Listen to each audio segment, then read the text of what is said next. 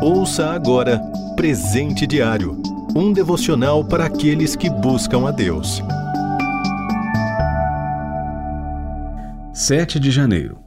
O título de hoje é Focados. Leitura bíblica, Salmo 119, versículo 104. Versículo-chave, Salmo 119, versículo 105. A tua palavra é lâmpada que ilumina os meus passos e luz que clareia o meu caminho.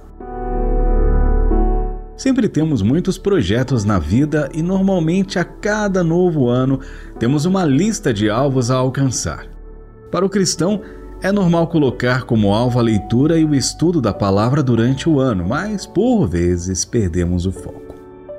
São muitas as coisas que nos desviam e nos levam a perder o caminho daquilo que realmente é o alvo principal.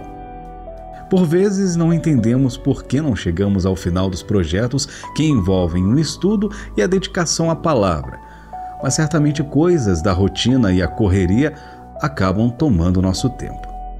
Na verdade, precisamos ser sinceros e admitir que nem sempre damos o devido valor àquilo que é o principal. Por isso, perdemos o foco da leitura e a busca pela compreensão da palavra. O versículo na leitura bíblica de hoje nos alerta para focarmos naquilo que dá entendimento a palavra. Além disso, ela chama a atenção para que tudo o que for errado seja desprezado.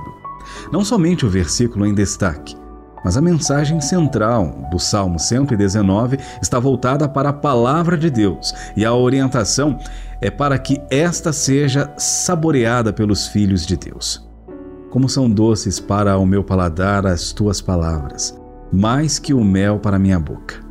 A comparação da palavra com o mel é interessante, pois o mel é um produto doce, mas por vezes os ensinos da palavra não parecem tão doces, porque corrigem e nesses casos é mais fácil fugir do foco em vez de mudar.